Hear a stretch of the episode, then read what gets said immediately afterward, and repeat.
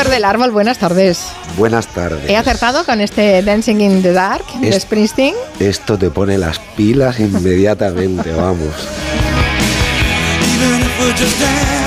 Hay una frase en esta canción que dice no se puede encender un fuego sin una chispa y yo creo que eso define también bastante bien todas las tramas eh, que desarrolla y que crea Víctor del Árbol en sus novelas, ¿no? Hay una chispa que enciende unos incendios tremendos. Siempre, siempre, siempre, eh, empezamos las historias siempre en la oscuridad más absoluta, ¿no? Pero siempre pasa algo. Siempre hay alguien que hace algo que no tiene que hacer, que dice algo que no tiene que decir, que provoca ese punto de luz que luego se convierte en un incendio de, pasiones que lo arrasa todo. Mm. Se puede hacer novela negra con suspense, se puede hacer con intriga, con muertos, con detectives, con investigación. Se puede hacer una novela policíaca absolutamente inquietante, con secretos, con silencios que se transmiten de generación en generación. Estas son las de Víctor del Árbol. Sí, me gusta mucho esa mezcla de, géneros a mí, ¿no? Me gusta mucho que eh, cuando yo planteo una historia, no tener un corsé, es decir, utilizar todo lo que está a mi alcance para cumplir el objetivo que yo me propongo, que es llevar al lector de la mano de un punto a otro, contarle una historia y transmitirle una, emoción. Entonces, todo lo que me sirva, todo lo que me sirva con honestidad, eh, me, parece, me parece bien. Y la novela negra eh, hoy en día tiene unos recursos narrativos y técnicos que son perfectos, es un vehículo perfecto para contar la historia que yo quiero contar.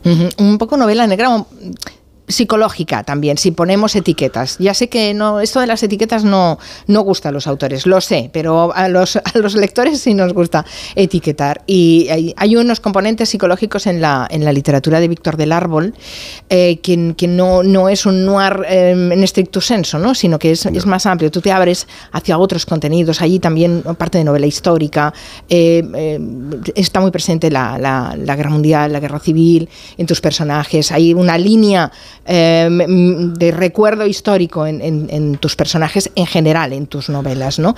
Digamos que mm, eso te sitúa un poco en la periferia de la novela negra. Es que a mí me encantan las periferias. Eres un outsider. exactamente, yo además siempre lo he dicho, ¿no? a mí me encanta que no se me pueda clasificar, porque eso significa que nadie sabe por dónde pillarme. ¿eh?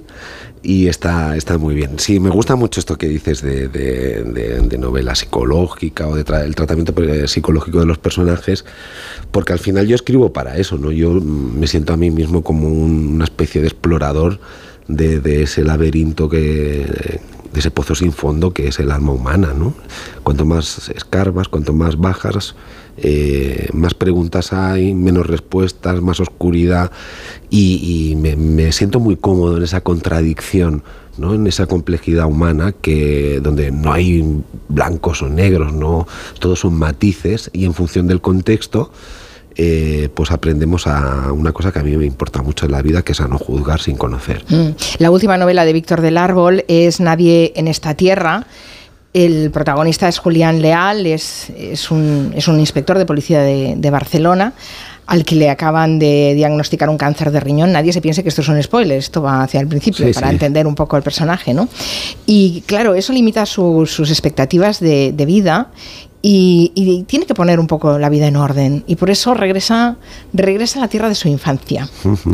es, es, fácil pensar que cuando te queda poco tiempo necesitas poner en, luz sobre las sombras y un poco de orden en tus recuerdos, pero tarda 30 años en hacerlo. Bueno, Qué fuerte. hay viajes vitales que, que necesitan precisamente eso toda una vida. ¿no? A mí siempre me ha resultado muy curiosa esa, esa mitología del que vamos construyendo de nuestra memoria del pasado, de que cuando las cosas no nos van bien parece que el pasado es un refugio, que volver al origen nos va a resituar en la vida y nos va a, dar las respuestas que, que, buscamos. Y bueno, en el caso de este inspector es eso, ¿no? Julián es un tipo que a mí me provoca ternura en el fondo me provoca ternura, ¿no? Porque es un hombre que parece que lo tiene todo, seguro de sí mismo, guapete, ¿verdad? Es un tipo muy, muy seguro, además le encanta Bruce Springsteen, eh, como a mí. Sí, algo tuyo eh, tiene, sí, sí, sí, algo tuyo tiene, sí. Pero luego, en realidad, cuando nosotros que vemos lo que los demás no ven, es decir, el lector ve lo que los demás personajes no ven de él, cuando lo vemos en la intimidad nos inspira mucha ternura, porque en el fondo vemos a ese hombre duro, a ese policía veterano, eh, pues que dentro tiene un crío, ¿no? Y que tiene un crío que además eh, llora mucho y tiene miedo y está asustado, ¿no? Y me gusta mucho esa contradicción ¿no? del, del Julián Leal, inspector eh, que todo el mundo ve, pero luego ese, ese tipo que nosotros vemos mirándose al espejo preguntándose cuándo se le va a empezar a caer el pelo, ¿no? Y, y el cabello, y qué va a pasar eh, con, con, con, su vida, ¿no? Y, y que recuerda, porque los recuerdos es lo único que le queda. Entonces, en el fondo, Julián es un tipo que me provoca ternura porque está solo. Claro, pero tiene unos recuerdos que eh, están contaminados porque era un niño cuando vio lo que pasó hace 30 años en su familia sí. y que es la herida vital eh, que le recorre, ¿no? Y que es lo que, lo que intenta cicatrizar. Y, y en el fondo todos somos así, tenemos recuerdos falseados. Sí, es esa, mitolo esa mitología de la memoria que además es, yo siempre he dicho que todos, todos, cada uno de nosotros somos escritores, ¿no? en el sentido de que cada uno de nosotros nos contamos una película, una historia, un relato, desde que nacemos hasta el presente, ¿no? Y en ese relato elegimos qué contamos, qué no contamos, cómo lo contamos, a quién se lo contamos, y nos creamos como una especie de auto, ¿cómo te diría yo?, de autoficción, ¿no? Y, bueno, y eso es lo, con eso vamos por la vida, ¿eh? con, ese, con, ese, con esa apariencia, con ese traje, va, vamos por la vida, ¿no? Entonces me, interesaba mucho poner en, tela de juicio lo que Julián Leal recuerda, lo que piensa de sí mismo, lo que piensa de su padre, de su pasado, de los amigos del cruceiro, con la realidad, ¿no? Y el choque es brutal es brutal. Porque se puede decir que al, al, final nos encontramos con una trama de narcotráfico en Galicia, uh -huh. pero con unas relaciones de amistad que se han forjado en la Guerra Civil Española uh -huh. y que acabamos incluso visitando eh, el, el, narcotráfico en México. ¿no? Sí. Al final la cosa se complica y los incendios, esa, esa chispa desata sí. ese incendio tremendo. Sí, sí, sí. Yo, yo, es que no sé escribir cosas sencillas, es, es, un, es un pecado que tengo. O sea, a mí yo empiezo a contar una historia y pienso, pero esto de dónde viene y de dónde viene y siempre voy más atrás, más atrás y entonces se te van ampliando las historias como un, como un árbol eh, gigantesco donde cada rama importa, ¿no? Y al final tenemos ese fresco de esa pequeña historia que parece que solo va a pasar en un pequeño pueblo de Galicia con un, esos 400, 500 habitantes que hay ahí y no, no, eso se nos va en el tiempo, efectivamente a la Guerra Civil Española, a la posguerra, a la época de la Galicia del contrabando de tabaco, pero también se nos va mucho más allá, ¿no? Se nos va a México, a los años 70, a Juárez, a las desapariciones de los niños de Juárez, y dices, bueno, ¿y todo esto cómo va a encajar al final, no? Bueno, pues encaja porque todo forma parte de la vida de los personajes. Uh -huh. eh, eh, no, me gustaría saber cómo trabajas, Víctor, para que todo eso te cuadre al final. Hay una parte que sí que veo clara, ¿no? Ese rastrear, el ir hacia atrás, el cómo estirar las pistas, que yo creo que eso te viene de tu formación como Mosso de Escuadra, uh -huh. que creo que estuviste 20 años como de Escuadra, y eh, creo que esa es una metodología eh, muy policial. Uh -huh. Eh, pero, pero después que todo ese Tetris realmente se componga, no sé si tú sabes cuando te pones a escribir a dónde llegarás o qué es a o a dónde quieres llegar o eso te sale solo. Mira, yo cuando empiezo a escribir es como cuando me compro un billete para ir a un, a de avión para viajar, a, para volar a algún sitio. Yo sé que voy a ir de Barcelona a Nueva York, me compro el billete y, y bueno, lo que no sé es qué va a pasar en ese, en ese, en ese trayecto. No sé si va a haber turbulencias, no sé si Vueling va a anular el vuelo, no sé si me van a perder la maleta, eh, no sé si se va a desviar y va a ir a otro aeropuerto, pero yo la intención sí que la tengo, ¿no? Entonces a mí me gusta trabajar con esa, en esa doble faceta. Por un lado, mucha, mucha preparación, yo preparo mucho las historias antes de escribirlas. Me documento muy bien, escribo las biografías de los personajes, pero cuando ya tengo clara la escaleta, cuando yo tengo clara la trama, dónde va a ir la información, entonces me dejo ir. Y ahí es donde entra esa parte maravillosa de escribir, que es el instinto, ¿no? Es el, el, talento de dejarte llevar un poco por, lo, por, lo, por la improvisación, ¿no? Porque tú sabes que quieres ir de ese punto a ese, pero no sabes cómo vas a llegar. ¿no? Porque, y ahí los personajes cobran esa vida y cobran esa independencia un poco como ¿cómo te diría yo? Como a mí me gusta que me sorprendan, ¿no? Hay momentos de la escritura en, que la, en los que me gusta sorprenderme. ¿Por qué? Porque esa sorpresa luego es compartida por el lector, claro. Hay otra característica de, las, de la literatura de Víctor del Árbol, que es el silencio. Eh, los personajes callan muchas cosas, de hecho callan mucho más de lo que de lo que cuentan. Parece mentira porque este es un país en el que parece que todos hablamos mucho. Todo el mundo habla más de la cuenta. Sí, pero sin embargo hay una parte que se ha silenciado mucho. Convivimos entre, entre la conversación mm, eh, eh, tremenda, ¿no? hablando por los codos, pero sin decir nada de lo importante. Eso es. yo no sé si, yo creo que con los años he aprendido lo que es la economía de recursos. Es decir, hablar cuando tienes que hablar y sobre todo escuchar cuando tienes que escuchar, ¿no? Y me pasa una cosa que creo que le, que, le pasa también a los personajes, que cuando algo, algo de verdad te afecta, cuando algo de verdad es importante, muchas veces no sabes cómo explicarlo. Y te lo dice alguien que vive de, de, de, la palabra, ¿no? Pero cuando una emoción, cuando un sentimiento, cuando un pensamiento es muy profundo, yo necesito tiempo para procesarlo antes de eh, eh, construirlo con palabras. ¿Por qué? Porque las palabras, a fin, de cuentas, el lenguaje a fin de cuentas es un, es un eufemismo. Tú puedes decir que amas a una persona, pero por mucho que lo digas y por muy bien que sepas decirlo, por muy poeta que seas, nunca llegarás a transmitir con palabras si ese amor, si ese amor es sincero, me refiero, esa intensidad, ¿no? O el odio, pasa lo mismo, ¿no?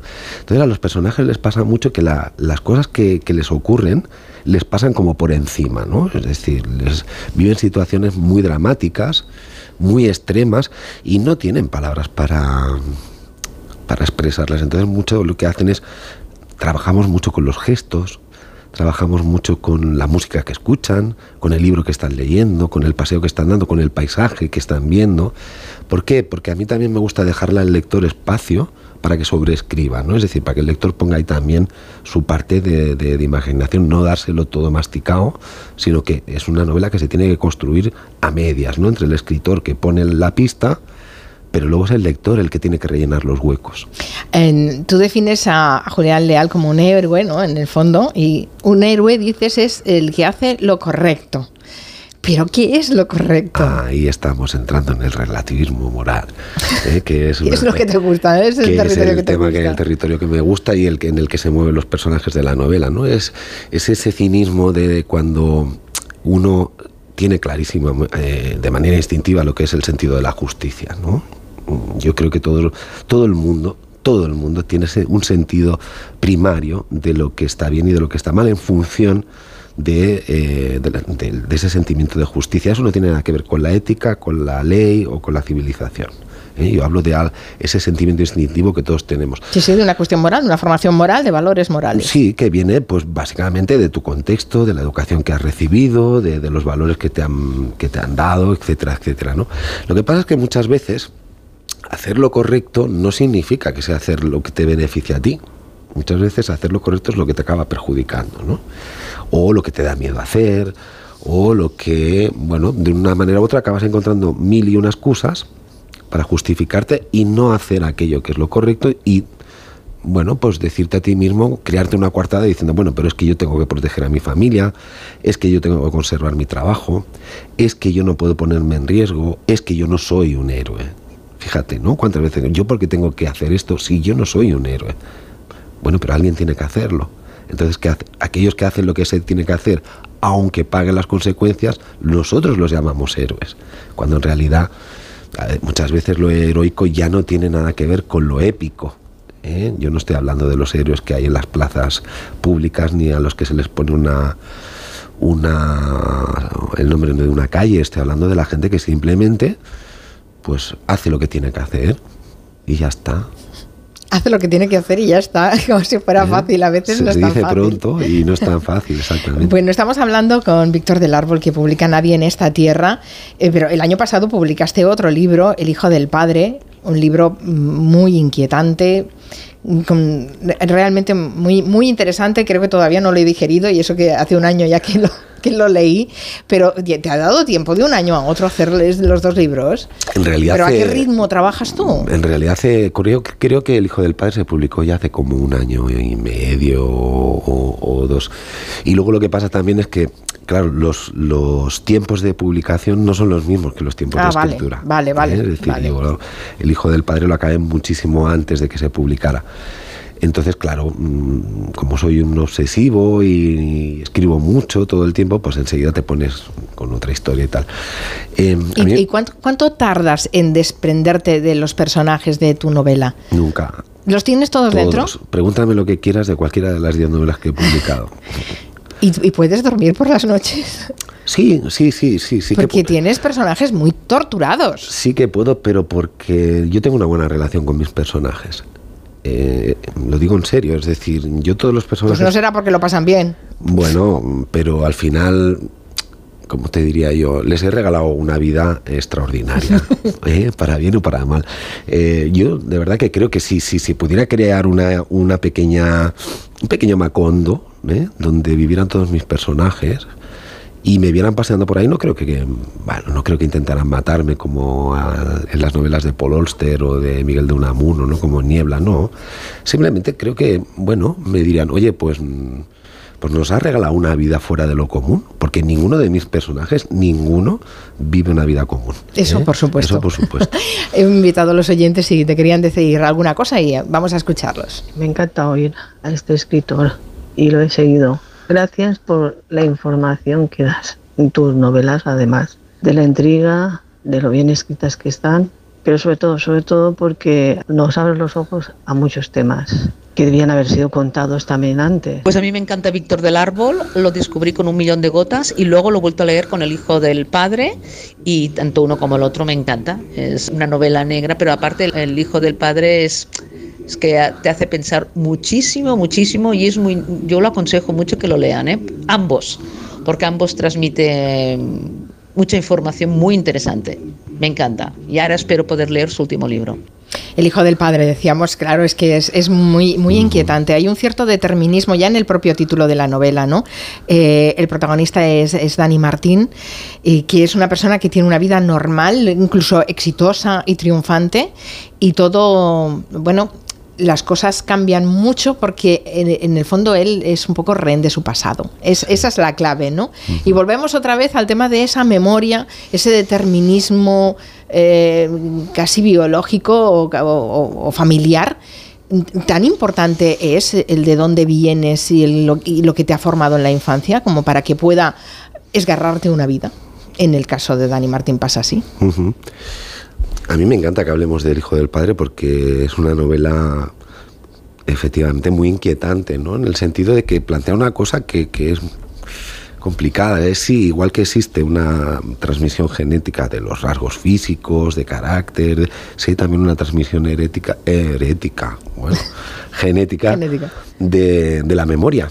Entonces aquí se cuenta la historia de, de tres generaciones de una familia de hombres el abuelo, el padre y luego el hijo, que efectivamente responden a unos mismos patrones, ¿no? Que es la vida es una lucha, tú tienes que ganarte el pan con el sudor de tu frente y además tienes que enfrentarte a los peligros con eh, coraje, lo tengas o no lo tengas.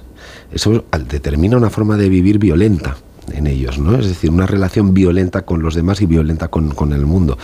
Entonces, lo que vamos viendo a lo largo de esta novela es cómo van cambiando las circunstancias históricas, es decir, el abuelo vive la guerra civil, vive la, Segunda Guerra Mundial, está en el frente ruso, etcétera, etcétera. El padre vive la descolonización de, de, las colonias del Sáhara, también está allí eh, en un entorno muy violento.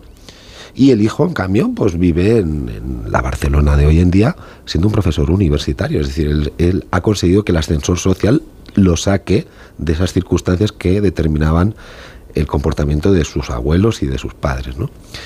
Y sin embargo, y sin embargo, cuando yo le propongo o cuando yo lo llevo al extremo, como lo llevé, como llevé a su padre y como llevé a su abuelo en otros momentos de la novela, él reacciona exactamente igual, ¿no? Entonces, mi pregunta es la misma pregunta que te haces tú, es decir, es un poco la pregunta que yo le lanzo al lector a través de los personajes. Es que no podemos ser libres de verdad. Es decir, estamos tan marcados por nuestro pasado familiar, por el entorno, por los odios heredados, que no podemos llegar a ser libres nunca.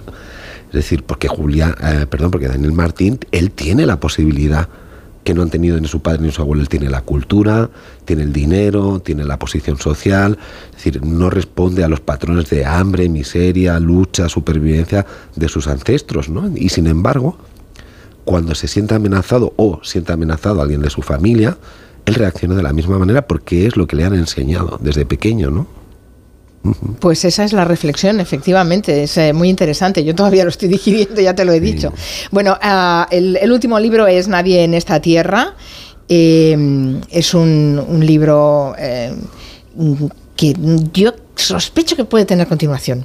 Yo también lo sospecho. ¿Tú también lo sospechas? ¿Te gustará que tenga continuación? Sí, sí, hay un, hay un personaje que me ha dejado fascinado y a mí eso me, me, encanta que me pase, que crear un personaje que crezca más de lo que tú habías previsto en un principio, que es este hombre de los ojos oscuros del que no sabemos nada, ¿no? Porque nos habla en primera persona, pero se oculta detrás de las palabras, ¿no? Detrás de ese cinismo con el que nos va contando o contrarrestando la historia de, de, de, del inspector Julián Leal.